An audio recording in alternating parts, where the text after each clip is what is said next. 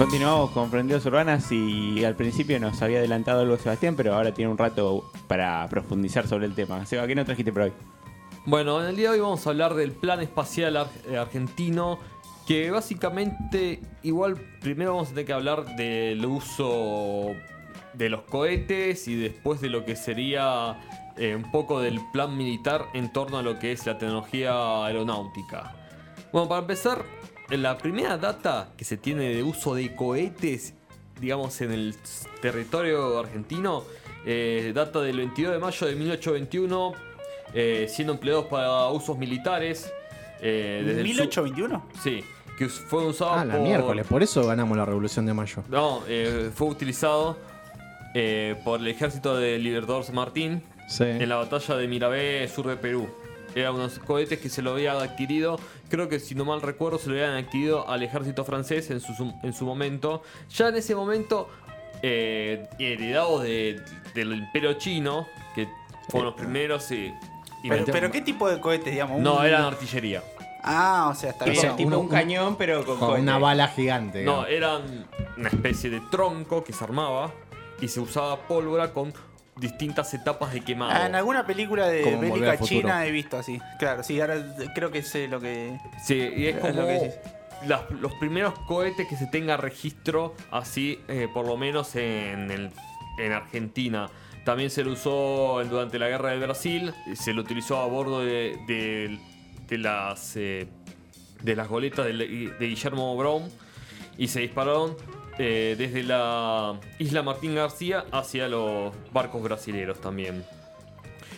Damos un salto hasta el siglo XX y entre los años 1947 y 1948, eh, un grupo de técnicos del Instituto de Investigaciones Científicas de la Fuerza Aérea Argentina, comandados por el ingeniero Ricardo eh, Dirgaya, que fue un polaco que vino acá, que trabajó con los nazis o casualidad. ¿Cómo está Seba Sinagen? Eh, claro, no podía. Y no desarrollaron vale. No, no. un motor eh, de combustible líquido para, propulsar proyectiles con fines científicos y militares. Se lo nombró AN1, tiene una fuerza suficiente para impulsar una masa de 300 320 kilos. Eh, ese proyecto estaba a su vez a la, a la cabeza de Kurt Tank. Creo que ya hablamos una vuelta de Kurt Tank cuando estábamos en otra radio, pero a veces es bueno refritar algunas secciones. Digo, eh, Kurt Tank era un científico alemán muy reconocido que estuvo involucrado en el desarrollo del Pulki 1, que fue el primer eh, avión a reacción eh, fabricado, creo que en Latinoamérica. Y estábamos, digamos, después de los eh, alemanes, después de los estadounidenses y después de los, eh, creo que de los ingleses, Argentina fue un país pionero en el desarrollo de los aviones a propulsión. Eh, ese pre- AN1 tiene un propelente de ácido nítrico y anilina. Eh, el ensayo se realizó a bordo de un barco y fue, un to- fue un total éxito. Yo le puse anilina, yo tengo un 128. Claro. Y me dijeron que si le ponía anilina al tanque iba a andar mejor. Ahí no anduvo mejor. quemaduras de la espalda. Spoiler alert. Yo, yo cuando arrancaste pensé que le decías así a tu auto. Pensé que le, le decías así a tu. Cuando dijiste le puse, viste que hay gente Sí. que nombre, pone nombres a los autos. No, si tuviese que ponerle el nombre no, no lo puedo reproducir ese auto. Bueno, en Perdón, 1950, al año siguiente, se, se construyó el Tábano, que era un cohete parecido a la N1, pero tenía un direccionamiento con, eh, con radio señal e infrarrojo. Era el primer cohete que tenía como un cambio de dirección en su trayectoria. Antes los cohetes eran nada más impulsados y Y tenías que calcularle a dónde caía, ¿no? Claro, y esta vez se logró realizar un direccionamiento de su trayectoria en rumbo. Buena onda. Sí, la verdad Y que... aparte supongo que ese habrá sido como uno de los grandes cambios, los cambios más importantes. Claro, porque antes se, te, se, se hacía todo un cálculo y le rezabas que, a Dios grande que no haya un cambio de vientos en el medio. Era una catapulta con un poco de fuego. Más o menos. Sí, sí. No sé cuánta diferencia hay entre una catapulta y eso, ¿no? Bueno, eh, después Argentina entra en una crisis, o casualidad. No te creo. Fíjate que hubo una, una crisis en Argentina, no me digas. Y complicó, eh, digamos, el avance y el desarrollo de este nuevo, de, de este campo, por lo menos en ese momento. También coincidía un poco con los tiempos políticos, eh, ya las naciones potencias ya no nos miraban con tan buenos ojos, veían al peronismo como una amenaza y se cerró la importación de ciertos materiales eh, clave para este desarrollo, sobre, eh, sobre todo en la materia de cohetes, porque ya se estaba hablando de que, que se podía montar arriba de un cohete, ya los yanquis ya estaban hablando de los misiles nucleares, ya la Unión Soviética ya, ya en 1949 obtiene su primera cabeza nuclear y empezaron a atar cabos. Bueno, eh, vamos a evitar que se haya que haya prove- proveedores eh, terceros a potenciales enemigos. En esa lista entró Argentina y hubo un bloqueo por parte de las eh, de las naciones potencia a la Argentina para que se continúe este Es- desarrollo. Es como el Consejo de Seguridad que no te deja tener armas nucleares, pero todos los que son miembros las tienen. Es como Claro, entrar a una oficina, claro. acá no se permiten la- las armas y te ponen una sobre la mesa, ¿no? Como Solamente yo la puedo tener. Bueno, esta situación va a continuar hasta 1956, que con la llegada del, de- del golpe eh, se va a dar un nuevo impulso a la, a la tecnología de desarrollo, sobre todo de cohetes, ya que en ese momento empieza en está muy en boga la carrera aeroespacial y lo ven como también un método muy pro- propagandístico, decir, bueno, el futuro en el espacio todavía tenía un, había como un imaginario que digamos que en 50 años ya había gente que iba a vivir en la luna, tipo los supersónicos. Claro. Entonces se le empieza a dar un impulso, se, se, anúa- se anuncia nuevo, se- eh, nuevos proyectos, se, se encarga la división de proyectos especiales, que después se va a llamar eh, Comisión Aeronáutica Espacial Argentina, para empezar a diseñar los primeros satélites de comunicaciones que va a tener Argentina. Todo muy prototípico, todo muy futurístico, que va a tener grandes avances, sobre todo en los años posteriores, pero jamás va a tener como, digamos, una impulsión, digamos, definitiva, porque dependía mucho de los tiempos políticos y de los tiempos económicos también. Claro. Eh, si hay algo que va a ser constante en el desarrollo argentino, no solamente en, los en, en esta área espacial, sino que es cuando había plata, eh, había muy grandes avances, cuando no, se cortaba todo en seco. Viste que es como que lo- los yankees tienen como esta, vamos a llamarle política de Estado. Eh, Se llama así. sí, sí, sí, sí. Claro, eso es como que la carrera armamentística, aeroespacial y todo eso es eh, inamovible irrevocable. O sea, sigue el gobierno que esté. O Sí, sea, sí. eso es como Sí, la paralelo a... armamentística más que la espacial. Sí, Son es- consensos básicos que tienen republicanos, demócratas, Eh, con eh, las armas no in- se jode. independientes. No digo, hay dos, tres puntos. Eso se sigue o se sigue. Esto es así y listo. Claro. Es que con, a través de los años, primero, bueno, era una cuestión de competencia con, digamos, con la Unión Soviética, de los satélites, de esta cuestión, de las comunicaciones. Después se empezó a tornar vital el desarrollo de, de satélites, por una cuestión de estrategia militar, también por cuestiones económicas, sobre todo ahora, ya vamos a llegar a eso, se torna vital. Eh, más que nada eh, por una cuestión de, de- expansión a lo que es eh, los servicios de comunicaciones. Sí, olvídate, sin un satélite nosotros no estaríamos al aire ahora. Claro. Bueno, eh, Se cayó el satélite. se cayó el satélite. ¿El de dónde es? ¿El de las toninas? ¿Es que está el cable? Claro, pero esa es otra cosa. Ese de internet. internet. Bueno, después con la llegada de Arturo Frondizi, eh, se le da un bombo tremendo a la investigación nacional so- en el torno hacia los, hacia, hacia los cohetes y los satélites. En 1959 se, se instaura lo que es el Instituto de Investigaciones Aeronáuticas y Espaciales, que fue como la... Y después la- eh, también se creó la Comisión Nacional de Investigaciones Espaciales, que va a ser como el precursor de la CONAE. Pero lo que tenían todos esos institutos eh, todavía se, se tenía una con- concepción muy mi- militarista de lo que era el desarrollo espacial. Por general, todos sus cabecillas y sus grandes puestos estaban ocupados por lo que era la Fuerza Aérea. Y todavía no había como una idea de desarrollo privado o de, desde el lado civil. Hay ciertos lanzamientos o ciertos intentos de desde el sector privado de emprender, digamos, eh, los cohetes, pero se lo considera casi amateur, casi un hobby. Claro. Eh, va a tardar décadas en esa idea de que, bueno, de que son empresas privadas los que mandan. Ahora, si hablamos de Elon Musk, tiene su empresa. Con SpaceX. Y SpaceX es una empresa privada que, bueno, toma cosas prestadas de la NASA, que es, una empresa estatal, pero casi toda la construcción de los cohetes es privada. Eh, desde 1959 hasta gran parte entrado los 60 va a entrar año a año con digamos con una serie de lanzamientos de, de prototipos de cohete cada vez más avanzados. Eh, la primera rama que se va a instalar van a ser lo que se llama la familia de cohetes Centauro.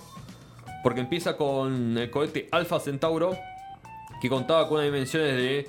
eh, dos- creo que son 2 metros eh, 70 de largo, con un metro de diámetro, que tenía una ojiva, un, pecho, un peso de 28 ki- eh, no, de 280 kilogramos, era muy liviano para lo que eran las dimensiones y tenía una carga útil de 3, de 3 kilos. Es decir, podía llevar algo de 3 kilos hasta arriba. Claro. Digamos que era como algo muy experimental y era para probar la cuestión esta de... eh, eran cohetes de una sola etapa. Un bebé al espacio. Sí, Básicamente eran, Claro. eran exploratorios, más que nada porque no es, no es que vos podés tirar un cohete desde cualquier punto de la Tierra. Eso es lo que se está, lo que se estaba probando. ¿Cuáles eran los territorios más idóneos dentro del, digamos, del, de... Menem te lo discutiría. Sí. Sí. Te, se te diría, claro. Bueno, ustedes saben Calamaro cuando, también. cuando nunca vieron un lanzamiento de un cohete en vivo. Sí. Eh, hace poco transmitieron mucho el de, el de Elon Musk. eh, yo me acuerdo que justo estaba en la tele y lo vi, pero. Ah, yo flashé, estaban ahí en el lanzamiento. No, Eh, no, me No, porque lo veo a. Lucho y a, y a Seba como diciendo, Sí. ¿cómo no, No, no, viste? sí. Un, eh, Venimos de Cabo Cañaveral. Claro. Sí, Bueno, ah, para eso sí me Eh, estoy. un lanzamiento de un cohete puede ser pospuesto porque hay un cambio de, de humedad en el aire. Y sí, porque- está todo fríamente calculado. ¿Qué pasa? En la estratosfera va todo lo que es eh, las distintas capas que tiene la, eh, la el- la atmósfera eh, digamos, del planeta.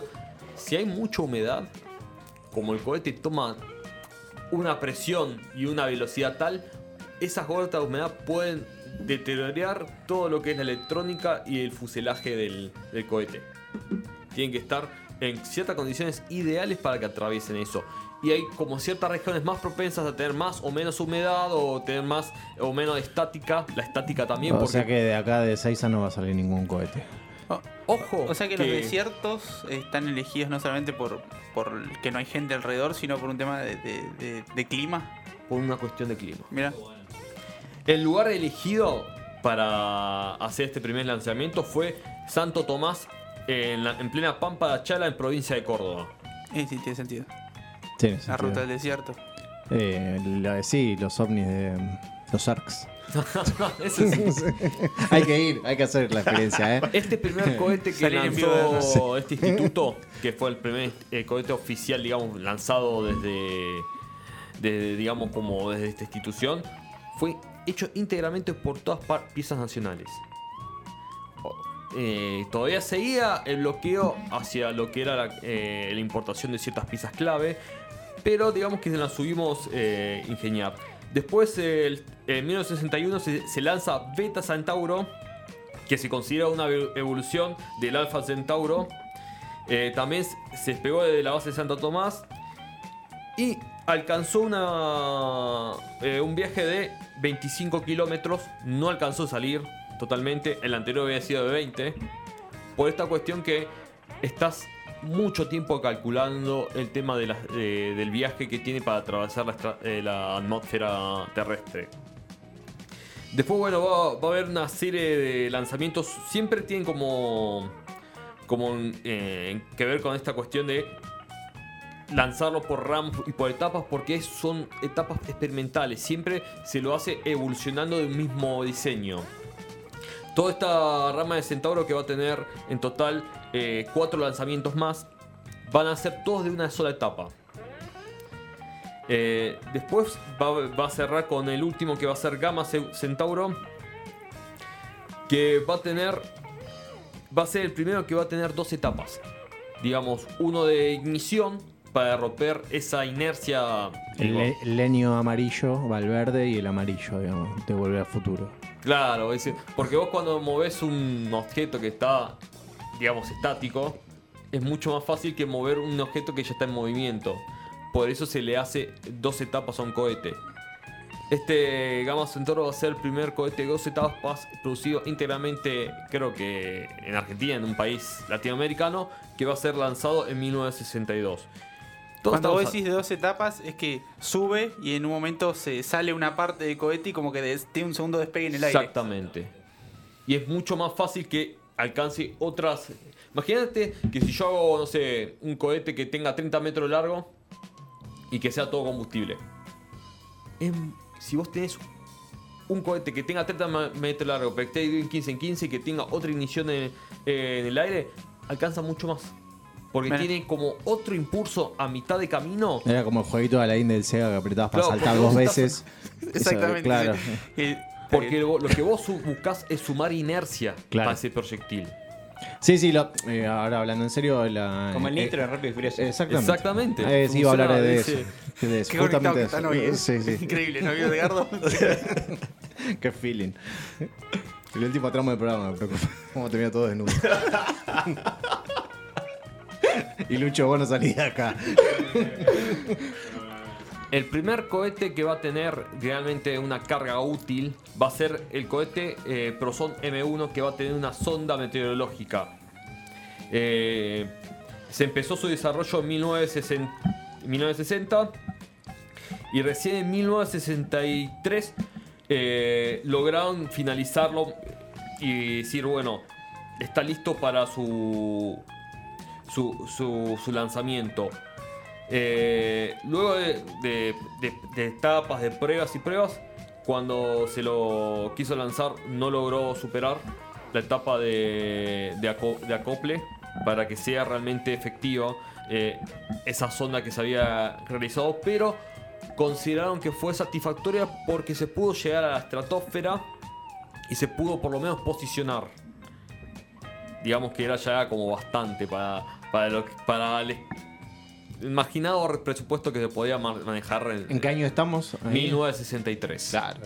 Igual, si te podés analizar desde 1958 que empezaron a operar hasta 1963 ya eran... Estaban avanzando Ba- Bastante avanzado, sí. Sí, con dos mangos. con dos mangos. Eh, sí, ¿Cuándo llegamos a la luna nosotros? ¿O No, todavía pasa? Ah. nos quedamos... ¿Llegamos a la luna? Eh, eh, eh, ¿Qué eh. Stanley Kubrick qué? Bueno, después algo que vamos a empezar a, en un momento medio polémico. Para mí. ¿Otro? No, pero polémico para nuestros estándares de hoy. Ah. Que vos que te perdiste la apertura, si no. El 1967 el proyecto va a sumar ya con otro gobierno, pero co- con una, hubo un continuismo, por lo menos de Frondice, Ilia y después Onganía, hubo un una continuidad bastante importante. se Sí, daba- estaba prohibido el peronismo. hubo como una continuidad. Mandaban panfletos peronistas para quemarlos en el espacio. Claro. Lo usaban de combustible. hubo un lanzamiento y se puso adentro una cápsula con eh, radiometraje y con, y con comunicación radioeléctrica a un ratón conectado a unas máquinas que le medían el pulso y la actividad cerebral. Entonces lanzaron un, un ratón. No ra- queso, queso, queso. ¿Qué carajo, ¿Qué carajo dice el rato? Sí. lanzaron el ratón Braulio, que fue. Obviamente el ratón no volvió. Imposible tomarse con seriedad el pro- el proyecto. Igual los rusos fueron más allá y mandaron un perro, así que. Claro, Bueno. a Laika. Nosotros mandamos un mono. Bueno. Vamos. Y no tenemos monos, digamos, en la pampa húmeda. El En mono el norte Juan sí. en 1969. No, en serio, esto es en serio. Entonces, parece ese stand-up. A, ro- a- a bordo del Canon Plus 2, también el mismo procedencia, mismo operativo para el ratón Belisario, le conectaron Banana, una, banana, banana, una banana. conexión radioeléctrica que transmitía la- las pulsaciones y la actividad cerebral del mono. ¿En qué momento? ¿Se sabe en qué momento murió el mono? Le dio un paro cardíaco a cuántos metros. A los niños le dijeron que llevaba Felicidoña, ¿no? Como- Claro, así lleva las cartas a Dios. Querían un gorila por el clima de época y no consiguieron. Claro. Qué loco, ¿no? Que hayan mandado un mono en esa época. Eh. Eh, es como raro. Rare. Bueno, en un momento eh, se empezó a utilizar, se empezó a ver que la potencialidad que tenía eh, a todo esto ya para 1970 el plan eh, aeroespacial argentino tuvo un éxito muy bueno. Saca- Cuando se, acaba- se, podían realizar estos envíos al espacio, ya se habían podido meter un par de satélites en órbita. Se había alquilado el servicio de, de charter espacial, se lo llama así, se lo denomina así, para transportar un satélite ajeno al espacio a otras naciones que estaban imposibilitadas de pagar los altos los elevados costos que eh, tenía el monopolio estadounidense y soviético. Y empezó a analizarse otro uso de los cohetes. Y es acá cuando aparece el plan armamentístico alrededor de los, de los, de los cohetes. Se lo va a denominar Plan Etzametnet. What the fuck. Eh, van a empezar a investigar, sobre todo a aumentar eh, la cuestión esta de, de la masa que podían propulsar los cohetes. Para investigar ya, primero mover ojivas mayores a una tonelada, por lo menos que sea equivalentes a una tonelada de TNT. Y hasta en ¿Por, su- por qué quisieras mandar, no? No, pero no iba a atravesar la- Claro, la estratosfera. Y también se, lo lle- se, lle- se, se dice que se llegaron a ver planos con módulos atómicos. Más allá de que, bueno, de que en momentos se sentaron todas las grandes potencias a decir, estos son las listas que pueden tener armas y, y estos no, digamos. Y nosotros obviamente estábamos en la lista de los no. Claro.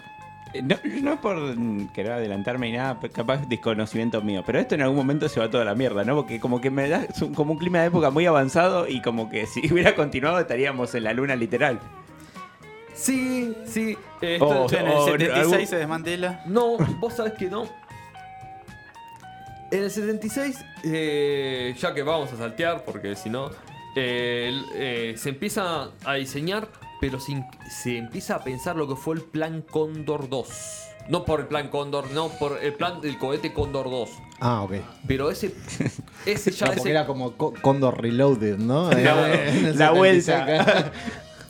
Ya, ya en ese momento se lo empieza a, a evaluar, se empieza a hacer los primeros eh, planos. Se sigue con diferentes lanzamientos de cohetes, se lo- eh, el cohete Tauro, se va a tener el cohete eh, ya el USAT. No, el USAT va a estar más adelante, más adelante. Pero se le empieza a diseñar el plan eh, cohete Cóndor 2, ya íntegramente pensado como eh, cohete de militar. ¿Por qué? Porque ya se tenían los primeros roces con Chile. ¿Qué pasaba? Vos para atacar a Chile tenés una cordillera de así en el medio, un, sí, difícil. un mural de rocas. Entonces decimos, bueno, eh, la artillería no logra superar ese borde de rocas porque tenés una Sí, aparte de tener que transportar tropas, cruz- hacerlas cruzar la cordillera, eh, no es algo. O sea, lo. Claro. Oh, Como Homero Martín. cuando está arriba del cohete ¿viste? con el sombrero de cowboy. Lo tenés que mandar a, Mono lo tenés Juan. que mandar a San Martín. Más mono Juan. En mula. Claro, es verdad. Bueno, y todo esto hasta que después de la finalizada la guerra de Malvinas, se produce una reunión secreta entre miembros de la Fuerza Aérea y se... Tan secreta no fue. Bueno, y en ese momento se, se, se toma por partida empezar a desarrollar lo que va a ser el Cóndor 2. Eh, iba a poder tra- transportar hasta media tonelada de, de carga explosiva. Pero después, eh, llegada la democracia, eh, se, le comuni- se le dan los secretos de Estados a Alfonsín. Y Alfonsín medio que dijo... "Mm, La casa sí, no está en orden. pero por presiones militares, porque había un montón de guita metida en ese, en ese contrato, tuvo que dar, tuvo que firmar la continuación. Sabiendo que no iba a ser posible su implementación porque había como un embargo internacional a sobre las armas propulsadas.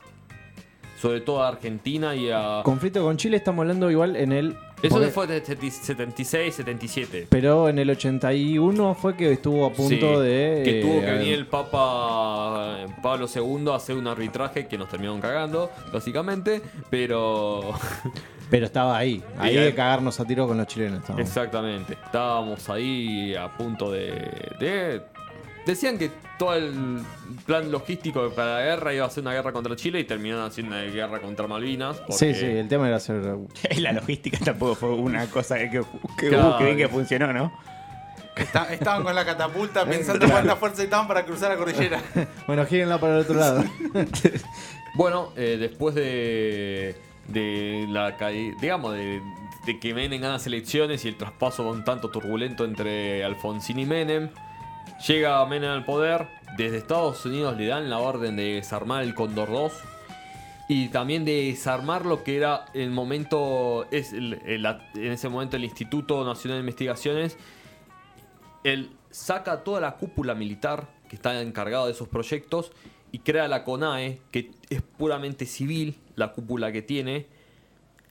Muchos dicen que nada, que la CONAE, si bien tuvo sus, sus hitos como el, el LUSAT, eh, como, eh, como uno de los grandes satélites puestos por, por Argentina, que tiene como un grupo eh, de que fue más que nada diseñado por radioaficionados, que era algo más civil. Dicen que es como un, un escalón bastante más abajo. Sí, no sabemos bien porque después de, que Menem inaugura la, la CONAE, lo primero, una de las primeras cosas que hace es cortar presupuesto, digamos. Y bueno, desde ahí empezaron a... O sea, como que la desca- descategorizó, eh, por llamarlo de alguna manera, y encima le bajó el presupuesto. Sí, la desfinanció. Claro. Después, eh, a mediados de los 90, se, se lanza el, el satélite Víctor 1. Eh, de- Pensaba que iba a- Víctor Qué buen 1. nombre. Qué buen que- No pueden ponerle ese Víctor nombre. Para mí estaban en pedo cuando lo hicieron. ¿De qué planeta viniste? Claro, Víctor Uno Morales se llamaba el satélite. Barrilete cósmico. Después se lanza el Se alza el barrilete cósmico y lo relataba Víctor Ahí despega el avión, ¿viste? Como la llegada de la vacuna. Arranca por Lo la que derecha del tiene genio. del estos satélites eran todos desarrollados por asociaciones civiles, por la Asociación de Investigaciones Tecnológicas de Córdoba. Eh, también empieza a utilizarse los primeros satélites como el Nahuel 1A, que fue uno de los primeros eh, satélites de telecomunicaciones que, tu- que tuvo eh, Argentina. Empieza como una cuestión más hacia lo, digamos, hacia las comunicaciones, hacia los, satélites de vigilancia de plantaciones. Pasa que también era en la época de, la- de lo que se llamaba la globalización. Eh, Claro, y comienza Claro. ahí, entonces la- el hecho de tener satélites era clave. En ese momento también se, se estaba mucho, porque todavía no se tenía una idea mucho sobre el espectro radioeléctrico eh, espacial, digamos, en qué cierto... Vos, no es que vos podés lanzar un satélite y listo. No, vos, eh, hay un- una organización en la ONU que se encarga de negociar las bandas de, de circulación de los Claro. satélites.